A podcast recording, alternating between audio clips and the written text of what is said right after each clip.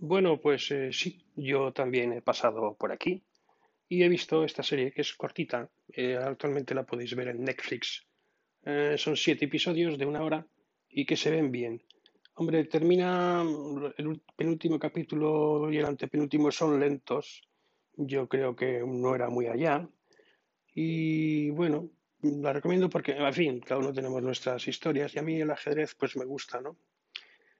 Me gusta el ajedrez, me gusta cómo está contada la historia.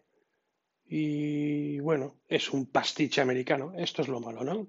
Vamos con los pastiches y los clichés repetidos, ¿no?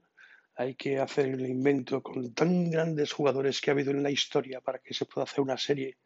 Un Capablanca, un Murphy, un Alekhine, un... no sé. Eh, se les ocurre...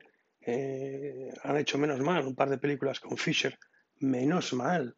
Pero claro, es que los americanos ahora parece, va a resultar que, que- el pastiche este, ¿no? Es que, que- que inventado, porque no tiene, no tiene ningún personaje histórico. Es una chica de 18 años que llega y se pone a competir con hombres cuando no es así.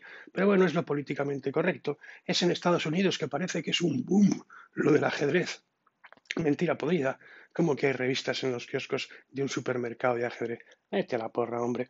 Y, y luego, pues, eh, pues que parece que han inventado el mundo, ¿no? O sea, que parece que tienen 400.000 ajedrecistas, cuando el ajedrez, el, dominio mundial ha sido soviético, soviético o ruso. Soviético porque, por ejemplo, está Kasparov. Ahora mismo no sé quién tiene el dominio porque yo me desconecté. Pero como es de ajedrez y me gusta, pues ha sido un poco como volver al pasado. Evidentemente pasa en Estados Unidos y los americanos tienen que ganar con una chiquita de 19 años que encima es mujer y se enfrenta a grandes maestros y los destroza en solitario, salvo al final, salvo al final, que los americanos se unen, ¿no? En fin, pastiches aparte, qué buena ocasión para empezar a hacer alguna serie de ajedrecistas buenos, históricos, con unos perfiles psicológicos tremendos. Murphy, Capablanca, perfiles psicológicos tremendos, ricos, vivos, un Alekhine, ver lo que es aquello, ver cómo son las escuelas rusas, ver cómo se estudia allí el ajedrez, ver cómo se vive el ajedrez, ver eso por la calle. Yo lo he visto eso en la calle. Eso que aparentemente solo se da en Estados Unidos, en Nueva York, con las partidas rápidas, eso pasa en cualquier sitio del ex imperio soviético. En cualquier sitio hay gente mayor jugando al ajedrez. Es una pena. En fin, salvando el pastiche, la serie se ve muy bien. Lleva un buen ritmo salvo el final. Y el final feliz, que es cochambroso. Y bueno, salvo eso, pues que cada uno se lo tome como tema. Es propaganda. Es más propaganda y más propaganda de lo políticamente correcto, que es lo que me revienta de esta historia.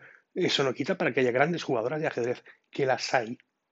Ahora, antes no, pero ahora sí. Pues hagamos, ah, pero es que son soviéticas o rusas. Pues chicos, lo que hay, pero se puede hacer una serie con ellas, ¿no? Y, avanzar en esto. A lo mejor es un problema de royalties y es que hay mucho que pagar.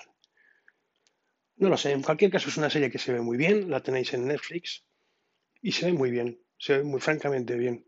Aparte del personaje este psicológico tan complicado de esta chica. ¿eh? Pero bueno, es el American, el New American Way of Life. En fin, en fin, ¿qué es lo que hay? Ahí os lo dejo, disfrutarla. La verdad es que se disfruta, ¿eh? se lleva muy bien. Igual al final se os hace un poco pesado. Pues nada, la paráis y ya la seguiréis viendo. ¿Qué es lo que he hecho yo? Ahora venga, yo os la dejo. Un saludo, hasta luego.